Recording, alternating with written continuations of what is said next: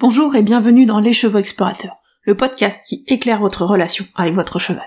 Ensemble, nous allons explorer les notions d'autonomie, de lien, de mouvement et bien d'autres encore. Moi, c'est Émilie, je vous accompagne dans vos interrogations, dans la découverte de nouveaux chemins, et surtout dans la construction de la relation dont vous rêvez avec votre cheval. C'est parti Hello Alors, j'ai une mauvaise nouvelle pour toi, c'est qu'on arrive très bientôt à la fin de la saison de ce podcast sur la motivation. Mais la bonne nouvelle, c'est que le podcast, l'épisode d'aujourd'hui n'est pas le dernier, c'est l'avant-dernier. Donc il reste un épisode la semaine prochaine sur cette saison, sur cette thématique de la motivation. Et en plus aujourd'hui, ben, on va aborder un sujet qui me tient vraiment à cœur et qui, que j'aime vraiment beaucoup, donc je suis contente de pouvoir enfin vous en parler. Pourquoi j'en ai pas parlé avant? Ben en fait c'est parce que vraiment, on a vu plein de notions sur la motivation dans cette saison, et tout ça, ça nous amène à, à la thématique d'aujourd'hui. Parce que, ben, ok, on a vu plein de notions, mais comment on peut les appliquer dans notre approche du cheval, dans notre approche du travail du cheval Comment on peut appliquer un peu tout ce qu'on a vu ensemble sur la motivation? Donc petit rappel, hein, quelques éléments clés. Ce qu'on a vu, c'est la notion de motivation intrinsèque, c'est-à-dire la motivation qui vient de l'intérieur du cheval, qui correspond vraiment à ce que le cheval a envie de faire. On a vu également l'importance de respecter les émotions du cheval, et notamment le fait qu'il est important de prendre en compte les mécanismes de protection qu'il va avoir, que sont la peur et la douleur, et donc de respecter les limites du cheval pour bah, respecter l'efficacité de ces mécanismes de protection. Et donc du coup la question que vous vous posez peut-être maintenant c'est ok mais comment je peux travailler mon cheval et comment je peux construire les conditions de la motivation en respectant tous ces points qu'on a vus précédemment? Bah, Ma réponse à moi c'est ce qu'on appelle l'autonomie. Alors si on regarde dans le dictionnaire, la définition de l'autonomie c'est la faculté de se déterminer par soi-même, de choisir d'agir librement. Bah, autrement dit, l'autonomie, c'est de se gérer soi-même, c'est d'être décisionnaire de ses propres actions et comportements. Dans ma conception de l'autonomie, c'est la même que, à peu près, que celle qu'on retrouve derrière la notion d'empowerment, parfois qu'on va trouver dans le monde, notamment dans le monde canin. Et l'idée, profondément, bah, c'est de redonner le pouvoir de décision au cheval. C'est vraiment bah, de lui redonner le pouvoir de décider de ses propres actions, de ses propres comportements, et d'exprimer ses ressentis, ses émotions, ses envies. L'intérêt de travailler avec l'autonomie, bah déjà c'est que ça permet d'avoir la motivation intrinsèque, parce que si vous vous souvenez bien, bah, l'autonomie c'est un des trois besoins fondamentaux qu'on trouve dans la théorie de l'autodétermination, et qui est donc important pour la motivation intrinsèque. Et l'autonomie, elle permet également au cheval d'exprimer ses émotions, et aussi de savoir qu'elles vont être entendues. Donc ça lui permet de les exprimer d'une façon où il va pas avoir besoin de s'exprimer avec force pour être entendu par l'humain. Donc c'est vraiment aussi une approche qui permet la communication avec le cheval. Et enfin, bah, l'autonomie, ça permet de ne pas dépasser les limites posées par le système de protection du cheval, du système nerveux. Donc pour moi, c'est vraiment très intéressant. Donc concrètement, comment on va aller reconnaître l'autonomie chez le cheval? Je vois deux points clés, qui sont pour moi des droits du cheval autonome. Le premier, c'est tout simplement avoir le droit de dire non. Et vraiment, de dire non quand le cheval a envie de dire non. Pas juste quand l'humain est ok que le, cheval dise non. Donc c'est ce droit-là, bah, ça veut dire qu'il faut pour nous bah, toujours aller accepter quand le cheval ne veut plus participer. Et oui, je sais que ça peut être dur. Il y a des moments c'est compliqué d'accepter quand le cheval dit non, là je veux pas, là j'ai pas envie. Mais le truc c'est que le droit au non, bah, c'est ce qui va permettre les oui. C'est-à-dire que si je ne peux pas dire non, bah, je vais dire oui tout le temps, donc finalement mon oui n'a pas vraiment de sens c'est vraiment, ben, si je veux avoir un vrai oui, il faut que je puisse dire non, aussi facilement que je peux dire oui. Donc finalement, ben, ce droit de dire non, c'est la base du consentement. C'est la base d'une approche où le cheval peut donner son accord à travailler avec l'humain, à être manipulé par l'humain, à faire des exercices avec l'humain. Donc ce premier point, pour l'autonomie, c'est le droit de dire non, c'est que le cheval puisse exercer et exprimer son consentement. Mais pour moi, ça ne suffit pas pour l'autonomie. Parce que si on parle juste de consentement, on parle finalement de oui-non à ce que l'humain propose. Et moi, il me semble important, dans l'autonomie, que le cheval, bah, il soit décisionnaire et qu'il puisse se gérer. On l'a vu que c'était dans la définition. Et donc, du coup, bah, on veut un cheval qui soit acteur. On veut un cheval qui va être force de proposition. Et donc, le deuxième point de l'autonomie, le deuxième droit du cheval autonome, c'est le droit de proposer. Proposer, pour le cheval, bah déjà, ça va être le pouvoir choisir entre plusieurs exercices, plusieurs mouvements, plusieurs comportements. Donc un droit au choix. Mais aussi plus que ça, c'est que il va pouvoir amener ses propres idées dans son interaction avec l'humain. Et voir ses idées reconnues et honoré par l'humain. Et ça, c'est vraiment une façon qui va permettre de renforcer la participation et la créativité du cheval. Puisque bah, les envies du cheval vont être mises en valeur. Et du coup, bah, ça encourage la motivation intrinsèque. Et un point qui est intéressant là-dedans, c'est qu'en fait, il a été montré que le fait d'avoir le choix est un renforcement primaire. Donc si je peux faire des choix, je suis renforcé. Et ça, je trouve ça vraiment intéressant. C'est que, bah, on a tendance, voilà, à renforcer, à utiliser des renforcements externes. Mais vraiment, cette capacité à choisir va me renforcer, et donc va renforcer mes envies de faire les choses. Donc c'est pour ça aussi que, pour moi, c'est important, ce droit de proposer. Et donc ça, ces droits-là, ça veut dire que, bah, si votre cheval, il est capable de maintenir un cercle au trot tout seul sans nouvelle action de votre part, quand vous lui avez proposé de faire un cercle au trot, mais qu'il n'a pas le droit de repasser au pas. Parce que si jamais il repasse au pas, vous allez refaire une demande de repasser au trot, voire peut-être faire une action plus aversive pour le faire repasser au trot. Bah, je suis désolée, mais dans ce cas-là, votre cheval, il est pas autonome. Parce que votre cheval, il a pas le droit de dire non. Il a pas le droit de dire, je veux repasser au pas. Il a pas le droit de proposer de repasser au pas, ou de proposer de prendre le galop. Dans ce cas-là, c'est un cheval qui va être capable de gérer l'exercice que vous lui avez demandé, on est d'accord, de se gérer tout seul dans l'exercice demandé, mais il fait juste ce que vous voulez qu'il fasse, en fait. Donc, quand on fait ça, bah, le, on a un cheval qui n'a pas de pouvoir de décision.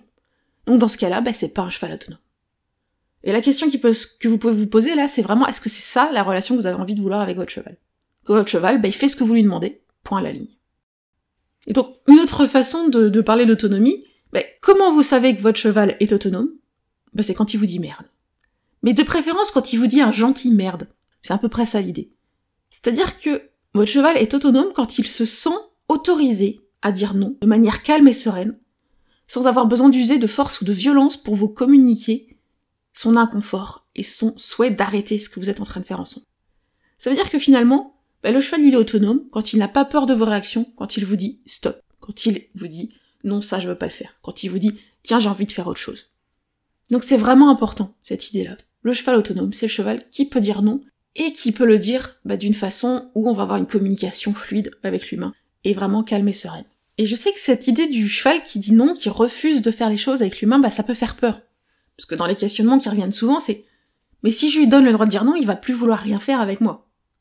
Bah oui, il va dire non à tout. Et du coup là, je trouve que c'est intéressant de se poser la question autrement. Parce que, bah qu'est-ce que ça veut dire si le cheval vous dit non quand euh, vous lui proposez quelque chose? Et autrement dit, on peut se poser la question de dire mais est-ce que vous voulez vraiment que votre cheval fasse ce que vous lui demandez? Parce qu'il s'y sent obligé est-ce que vous voulez vraiment que le cheval fasse les choses juste parce qu'il n'a pas le droit de, ne pas les faire? Parce que c'est vraiment ça l'idée. Si on n'autorise pas nos chevaux à dire non, bah on est juste dans cette dynamique d'obligation. On lui laisse pas le choix, et du coup, bah, la relation est-elle équilibrée quand le cheval n'a pas le choix de faire les choses? Et je sais que c'est, ça peut être très dur d'accepter que bah, notre cheval n'a pas envie. Je l'ai vécu, hein, donc euh, vraiment, c'est, c'est vraiment un truc. Euh, il y a des moments, euh, mais non, mais s'il te plaît, on peut pas faire ça, quoi. Bah non, il veut pas. Là, en ce moment, euh, je travaille la monte avec First, bah des fois, il me dit, bah non, là, euh, là c'est bon, j'ai fait un effort, euh, je m'arrête là. Il dit, c'est trop pour moi. Et ça, c'est vachement dur à accepter. C'est vachement dur d'aller l'écouter et dire, ok, bah là, il m'a posé ses limites, il faut que je respecte ses limites, et on va essayer de voir autrement comment je peux faire pour lui permettre de développer ses limites. Mais en même temps, bah, j'ai vraiment pas envie que ma relation avec mon cheval, ça passe par de la contrainte. Ça passe par moi qui décide ce qu'il va faire. Et ouais, ok, bah c'est voilà, c'est compliqué au début de l'accepter, mais en même temps, bah c'est ce qui va nous permettre d'aller plus loin et de sortir de cette dynamique où on est juste dans l'obligation et la contrainte vis-à-vis du cheval. Et en fait, ce qui est encore mieux, bah, c'est le moment où ils vont dire oui. Ou le moment où le cheval va vraiment pouvoir dire un vrai oui, et qui va commencer bah, à proposer ses idées, à avoir des idées, à avoir des nouveaux exercices qui va amener, des nouveaux mouvements. Et moi je trouve ça vraiment magique. Puisque là, on est vraiment en train de se dire, ah ouais, ah ouais, c'est lui ça, et c'est ce qu'il a envie de faire lui. Et là, on est dans cette interaction, dans cette communication à double sens. Et donc vraiment, bah, accepter les noms, c'est vraiment un super moyen d'apprendre à comprendre nos chevaux et à communiquer avec eux. Alors je vous vois venir, vous allez me dire que ouais, mais des fois, s'il dit non, ça peut être dangereux. Que l'autonomie, du coup, ça pourrait être un risque pour la sécurité. Et en fait, je vais vous répondre que bah, quand elle est bien construite, pour moi, l'autonomie, au contraire, c'est plutôt un gage de sécurité. Parce que oui, l'autonomie, c'est quelque chose qui se construit. Et ça, on y reviendra juste après. Et donc, en quoi l'autonomie serait un gage de sécurité? Bah, C'est parce que si votre cheval a le droit de dire non, qu'il a le droit de dire non calmement, qu'il sait qu'il va être écouté, il va pas avoir besoin d'employer des signaux forts pour vous faire comprendre que là, on est vraiment trop loin. Et donc, bah, dès qu'il va y avoir des noms calmes, des, des signaux légers, eh ben, on va écouter qu'il a atteint ses limites. Résultat, bah, votre cheval, il pas besoin d'aller jusqu'à vous mordre ou à vous mettre par terre, juste parce qu'il a envie de vous faire comprendre que là, il a mal au dos, quoi. Donc, bah, vous avez moins de risques d'aller jusqu'à l'accident, parce que le cheval n'a pas besoin d'aller jusqu'à la force pour exprimer que c'est trop difficile et qu'on a vraiment passé ses limites. Donc, si on ne force pas le cheval à aller vers des choses qu'il ne veut pas faire, qu'il ne peut pas faire physiquement, qu'il ne comprend pas, bah, il n'a pas besoin d'aller dans l'opposition, par des comportements bah, dangereux, et au contraire, bah, il peut dire stop de manière plus calme et plus sereine. Donc vraiment, bah, l'autonomie, c'est aussi savoir écouter son cheval et construire une communication. Et ça, bah, c'est un gage de sécurité, ça va permettre d'augmenter votre sécurité, à tous les deux. Et le deuxième point, bah, c'est la sécurité en cas de danger soudain, en cas d'imprévu. Ça, ça fait partie de la vie, il y a des choses qu'on ne peut pas complètement supprimer. La base, c'est évidemment de faire de notre mieux pour ne pas exposer nos chevaux à des situations qui pourraient déclencher des comportements de peur soudain. Mais, bah ça arrive. Ça arrive pour tout le monde. Et en général, qu'est-ce que vous faites dans ce moment-là? Bah on fait tous la même chose, on gère de notre mieux. Et on voit après pour comment améliorer le truc. Parce que ouais, on est bien tous d'accord, mon cheval qui se fige au milieu de la route parce qu'il a peur du camion qui est en train d'arriver face à lui, je vais pas le regarder en lui disant bah non c'est bien doudou hein, c'est bien, j'ai bien compris que tu veux pas avancer. Non non, moi je tiens ma peau hein, personnellement. Donc dans ce cas-là, ben, je tiens ma peau et je tiens mon autonomie. C'est-à-dire que dans ce cas-là, ben moi je vais aussi le droit de lui dire non. Je lui aussi le droit de lui dire là, tu me proposes de t'arrêter, je suis pas d'accord. Et c'est ça le truc. C'est que, ok, le cheval est autonome, mais l'humain aussi. Et en fait, on est vraiment dans cette dynamique d'équilibre. Vous avez le droit de dire non au cheval. Vous avez le droit de lui proposer des choses. On est dans un binôme. Donc vous avez aussi votre place, elle est aussi importante de celle du cheval. Et donc en particulier, dans des situations où vous avez conscience qu'il y a un danger, quand vous avez conscience que le cheval qui pose ses limites vous met en danger tous les deux, ou quelqu'un d'autre, ou l'environnement, ou vous-même, ou juste vous, ou juste vous le cheval, à partir du moment où vous avez conscience qu'il y a un danger immédiat, bah, vous allez gérer ce danger immédiat. Et euh, bah, pas forcément être dans l'acceptation du nom du cheval. Et en fait, on revient à cette approche de l'autonomie ensuite, après, en se disant comment j'aurais pu faire autrement Comment j'aurais pu faire pour éviter cette situation Et comment je vais faire pour bah, construire les capacités de mon cheval à gérer ces situations imprévues ou difficiles d'une manière plus efficace. Donc autrement dit, bah oui, l'autonomie est un gage de sécurité avec le cheval, à condition de bien construire ses limites. Et ça, c'est vraiment un point essentiel dont je parlais tout à l'heure, c'est que l'autonomie, ça se construit.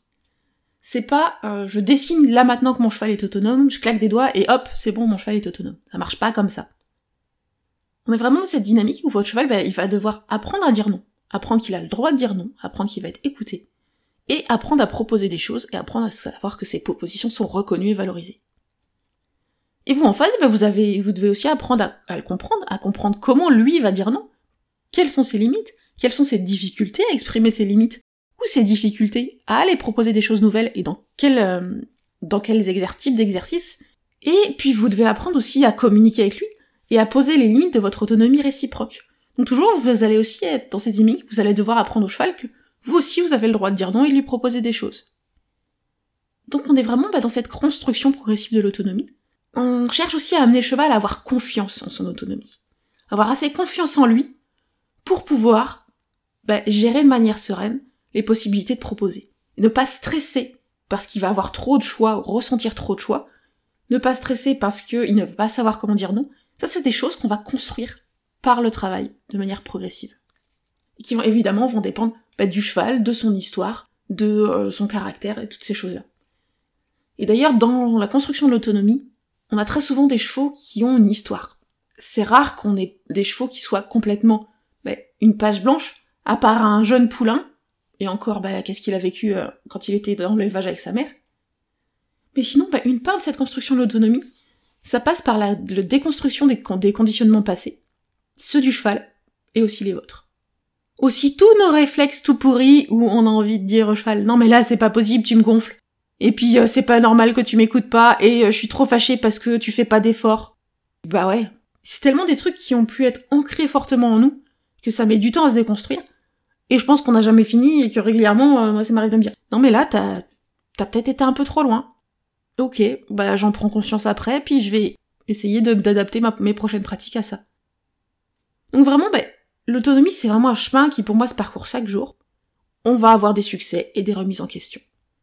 C'est quelque chose qu'on va construire et qu'on n'a jamais complètement fini de construire. Et qui est assez fluide et qui s'adapte au cheval, à ce qu'on a envie de faire ce jour-là, à nos pratiques, à, nous-mêmes, à notre humeur, enfin, c'est vraiment un chemin du quotidien qu'on va explorer. Et dans ces explorations, bah, je trouve ça aussi apporte aussi beaucoup, beaucoup de joie. C'est pour ça que j'aime l'autonomie. Et donc c'est un peu pour tout ça, bah voilà, que l'autonomie est au cœur de ma pratique. Et que pour moi, l'autonomie, c'est avant tout le droit de venir don et le droit de proposer. Et que cette autonomie, bah, elle est aussi valable pour l'humain que pour le cheval. Et avec tout ça, bah, c'est beaucoup, beaucoup de joie partagée avec mes chevaux. C'est de la motivation intrinsèque. C'est plein, plein d'émotions multiples. Et c'est du respect réciproque. Et vraiment, bah, pour tout ça, j'adore l'autonomie, en fait. Et du coup, bah, si vous avez envie d'en apprendre plus sur comment on peut construire l'autonomie, et en particulier si vous voulez aller creuser ces notions sur le droit de dire non, je vous propose de rejoindre l'atelier en ligne Construire le consentement en clicker training, qui aura lieu le jeudi 25 août donc 2022, et vous pouvez vous inscrire dès maintenant via le lien que je mettrai en description de cet épisode. Donc voilà, c'était un peu tous les points importants que j'avais envie d'évoquer avec vous à propos de l'autonomie. Et on se retrouve la semaine prochaine, ce qui va être donc la conclusion de cette saison sur la motivation. Et dans ce dernier épisode, bah, j'ai envie de vous apporter quelques clés pour vous questionner sur comment vous pouvez choisir l'approche qui va vous convenir à vous et votre cheval. Donc des pistes de réflexion pour aller chercher ce qui va être juste pour vous. Pas pour votre voisin, pas pour un autre cheval, mais vraiment pour vous et votre cheval. Et donc ça, on en parle la semaine prochaine. À très bientôt! Et voilà, c'est déjà fini pour aujourd'hui. Si cet épisode vous a plu, n'hésitez pas à le partager à vos amis qui pourraient être intéressés. Pour échanger avec moi et ne pas manquer les prochains épisodes, retrouvez-moi sur mon compte Instagram, at les chevaux explorateurs. Et si vous avez envie qu'on aille plus loin ensemble ou que vous souhaitez en savoir plus sur mes accompagnements individuels et mes programmes en ligne, n'hésitez pas à me contacter par mail ou à vous rendre sur mon site internet pour en savoir plus. Tous les liens sont en description de l'épisode. À très bientôt!